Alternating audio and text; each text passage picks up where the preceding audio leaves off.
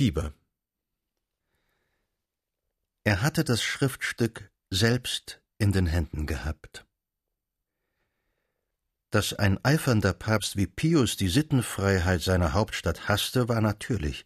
In jeder Schwäche sah er die Todsünde, war keiner Vorstellung zugänglich, kannte kein Mittel als erbarmungslose Strenge. Gleich zu Anfang seines Pontifikats schritt er dazu, Todesstrafe auf Ehebruch zu setzen.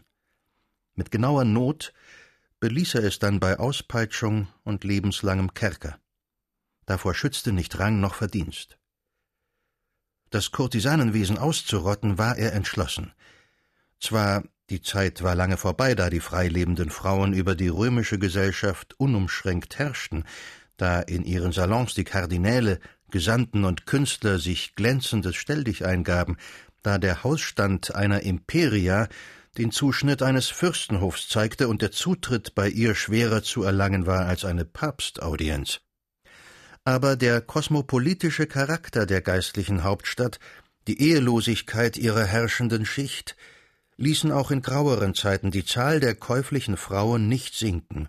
Noch immer hatten sie in den stattlichsten Straßen ihre Wohnungen, im Viertel der Prälaten und Hofbeamten, der Bankiers und reichen Nichtstuer, an der Via Giulia also, der Via Sistina am Canale di Ponte.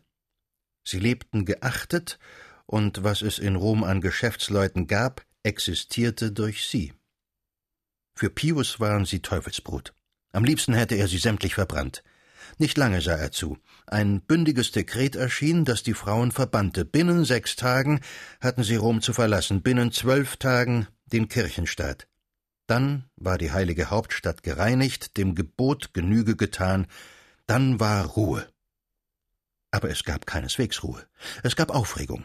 Wer Handel trieb und Waren umsetzte, war völlig verzweifelt. Die Kaufleute, die den Frauen Kredit gegeben, meldeten sich ruiniert.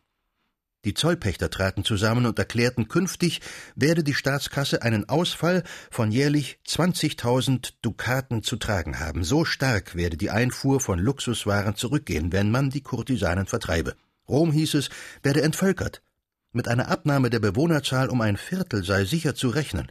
Und warum das alles? Warum? Aber deutlicher wagte niemand zu werden. Das geistliche Gericht wachte und lauschte. Eine Abordnung von vierzig wohlbeleumundeten Bürgern erschien beim Papst in Audienz. Sie waren umsonst sehr beredt. Entweder die oder er, sprach der Mönch. Im heiligen Rom, wo so viel Märtyrerblut geflossen sei, so viele heiligen Reste ruhten, wo die Religion ihr Zentrum, Petri Nachfolger seinen geweihten Sitz habe, sei für Huren kein Platz, entweder er oder die. Eher werde er seine Residenz an einen minder verderbten Ort legen, als dies noch weiterhin dulden. Man möge sich bescheiden. Man beschied sich durchaus nicht. Eingabe folgte auf Eingabe. Kardinäle der freieren Richtung intervenierten vergeblich. Die Gesandten von Florenz und von Portugal, ja der von Spanien, ließen sich vorschieben und erlitten strenge Zurechtweisung. Der Auszug begann. Hausbesitzer und Händler rangen die Hände. Die Frauen machten sich auf, in Pferdesänften und Kutschen die Reichsten, die anderen zu Maultier und Esel. Einige strebten Genua zu, manche Neapel, nach Venedig sehr viele. Sie führten mit sich, was sie besaßen. Aber sie kamen nicht weit. Der Staat des Heiligen Vaters, schon die nächste Umgebung der Residenz, war voll von Räuberbanden. Rechts und links der elenden Straßen lagen sie unverschämt auf der Lauer, von keiner Polizei ernsthaft behelligt. Von den Frauen, die trüb ihres Weges zogen, wurden eine große Zahl überfallen und ausgeraubt, mehrere wurden ermordet. Die Entronnenen kehrten ratlos, verstört und verzweifelt nach Rom zurück. Dies führte zur Duldung derer, die noch nicht abgereist waren. Sie mochten bleiben. Aber die Mitte der Stadt, überhaupt alle Quartiere, darin ehrbare Bürger sich aufhielten, wurden von ihnen gesäubert. Man bestimmte ihnen ein Ghetto eben jenes verwahrloste und abgelegene Viertel beim Grab des Augustus. Elegante Hetären, die ihren Katull lasen und in vier Sprachen konversierten, wurden mit groben Liebesmägden zusammengesperrt. Bei Nacht und bei Tag durfte keine diesen Seraglio verlassen. Bei Strafe der Auspeitschung. Das war vor drei Jahren gewesen. Niemand außer dem Papste selbst stand so recht zu diesem Gesetze. Die Beamten drückten ein Auge zu, das Gebot wurde durchbrochen, umgangen, geriet in Vergessenheit. In jenen Gassen blieb bald nur gröberes Frauenvolk zurück. Die anderen, protegiert durch Verehrer, wohnten von neuem verstreut in guten Quartieren. Der frühere Zustand, bescheidener freilich, stellte sich her. Man sah die Kurtisanen nur an ihren Fenstern. Verließen sie einmal das Haus, um unter Männer zu gehen, so besuchten sie Kirchen. Kirchgang entschuldigte vieles. Da brachte in diesem Winter eine Denunziation den Dominikaner aufs Neue in eifernden Zorn. Er verlangte genauen Bericht, sah, wie es stand, und griff abermals zu. Listen wurden gefertigt. Von einer Stunde zur andern auf einen Schlag drang die gemaßregelte Polizei in die Wohnungen, ergriff die Nichtsahnenden und trieb sie zusammen. Dem Hausherrn, der künftig noch eine von ihnen zu beherbergen wagte, wurde Kerker auf Lebenszeit angedroht. Das Ghetto beim Augustusgrab sollte ummauert werden. Pius zog einen Pestkordon um die fleischliche Lust. Der junge Miguel Cervantes hatte jene Liste selbst in der Hand gehabt und sie seinem Kardinal hingereicht, der das Bleisiegel anlegte. Er hatte sie nicht beachtet, die Liste. Was ging sie ihn an? Nun sah er das Blatt wieder vor sich, in furchtbarer Vergrößerung, mit jedem Schnörkel des Schreibers. Die Dirnen Panada, Toffoli, Scappi, Zucchi, Zoppio, Regina Toffoli. Das war sie. Seine Natur parierte den furchtbaren Einbruch von Scham und Gram, sie wich aus. Er wurde krank.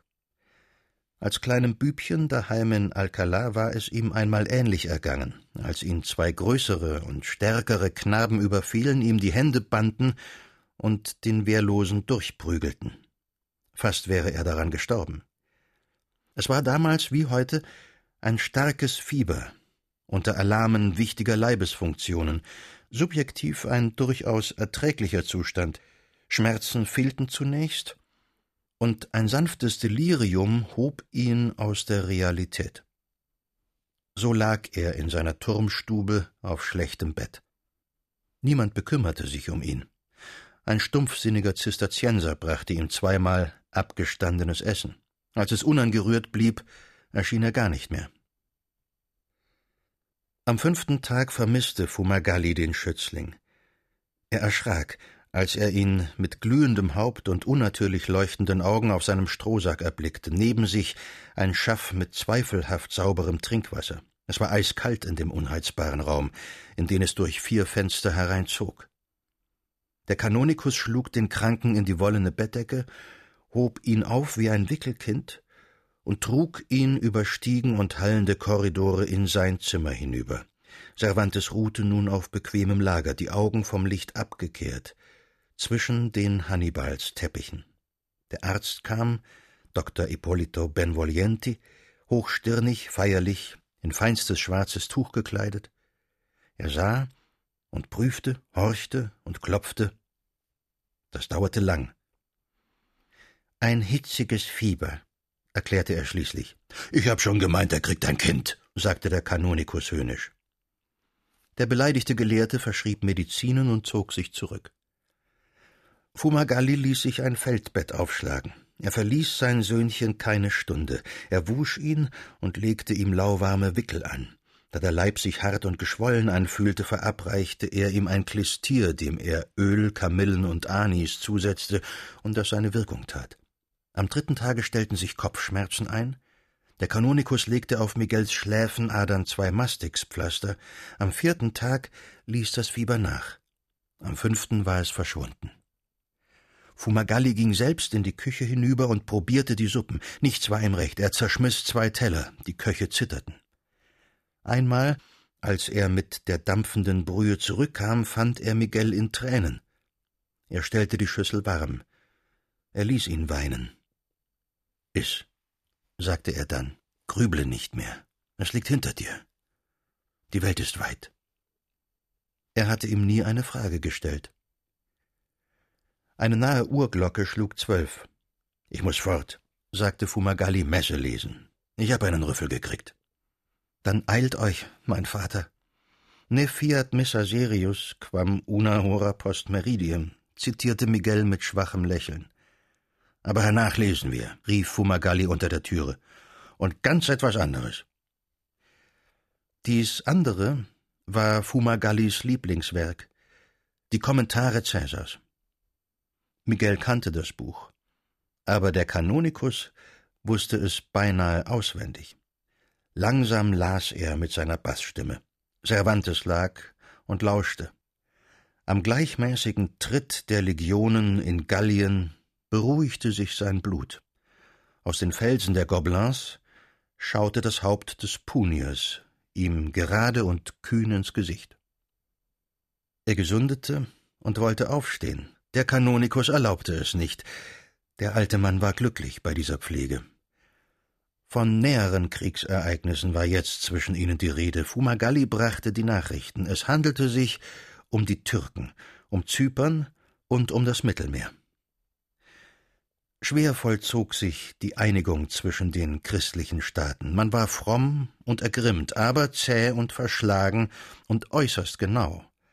Frankreich sperrte sich völlig. In Wien der Kaiser hatte Bedenken. Zwischen Philipp, dem Papst und Venedig, die übrig geblieben, erhob sich ein Feilschen um die Ausrüstung jeder Galeere, um jede Getreidelieferung. Philipp war vor allem ein höchst kaufmännischer Partner. Er schob auf und wog ab und gab nicht Bescheid. Jede Beihilfe zu der gottgefälligen Unternehmung ließ er sich abkaufen. Um den Zwieback jedes Ruderknechts wurde gemarktet. Aber jede entweichende Woche machte die Lage kritischer. Schon war auf Zypern Nikosia gefallen, die Hauptstadt Famagusta ohne Hoffnung bedroht, Kreta, Korfu und Ragusa in naher Türkengefahr. Endlich hieß es, es sei soweit. Von den Kriegskosten werde der Papst ein Sechstel übernehmen, Venedig zwei Sechstel, Spanien die Hälfte. Wenn der Kanonikus derlei berichtete und gegen die Knauser und Zauderer loszog, hörte der genesende Miguel kaum hin. Diese trübe und lächerliche Realität bestand für ihn nicht. Das Innerste seiner Natur kehrte sich ab von ihr. Glaube und Heldentum, ungebrochen und strahlend, das war seine Wirklichkeit und der kriegerische Bauer im Priesterkleid war nicht der Mann, das zu tadeln. Aus dem Elternhause in Alcalá kam in diesen Tagen ein lang erwarteter Brief. Nach umständlichen Ratschlägen und Segenswünschen enthielt er auch Nachricht über Bruder Rodrigo. Rodrigo war wirklich Soldat geworden. In den Kämpfen gegen die letzten spanischen Mauren im wilden Gebirge südlich Granadas hatte er sich Ansehen verdient und würde nun seinem Feldherrn zur Flotte folgen, in den Entscheidungskampf gegen den Sultan. Wer war dieser Feldherr? Don Juan d'Austria. Prächtiger Name. Für Miguel nur ein Schall. Er fragte den Priester, der wusste Bescheid. Es war erstaunlich, wie er Bescheid wusste, es war gefährlich. Ein Sohn vom Kaiser Carolus ist das Söhnchen, erzählte er hitzig, ganz jung noch keinen Tag älter als du, ein Halbbruder von deinem Philipp, den ich dir schenke. Die Mutter war eine Deutsche.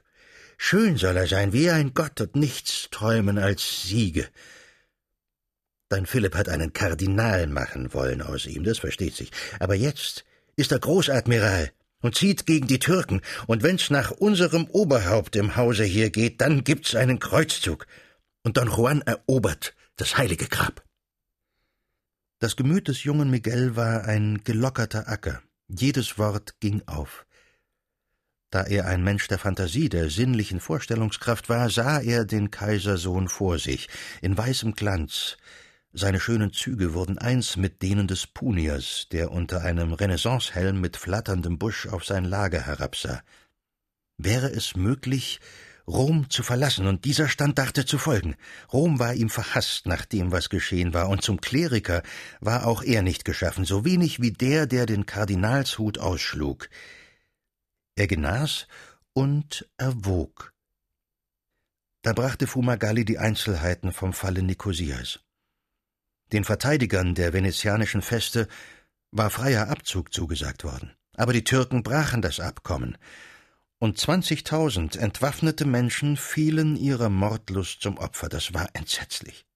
Der fromme Christ und der fühlende Mensch waren in Miguel entflammt. Er wog nicht ab und er fragte nicht. Er dachte auch keineswegs an die Untaten, die sein eigenes Spanien an Andersgläubigen beging, nicht an Folter, Austreibung, Mord, die seit Isabellas und Ferdinands Tagen hunderttausendfach gegen Mauren und Juden gewütet hatten. Da herrschte Gottes Gebot. Und der Zweifel war Sünde. Christenmord war ein anderes. An diesem Tage war ihm erlaubt, zum ersten Mal aufzustehen, aber Fumagalli hätte das nicht erzählen sollen. Entgeistert sah er die Wirkung. Das Fieber war wieder da, ein heftiger Rückfall. Der Kranke warf sich und schrie. Fumagalli musste ihn mit beiden Händen festhalten in seinem Bett. Du musst auch nicht alles gleich glauben, sagte der Alte, als der Anfall vorüber war. Die Menschen lügen ja auch. Aber es war viel zu spät.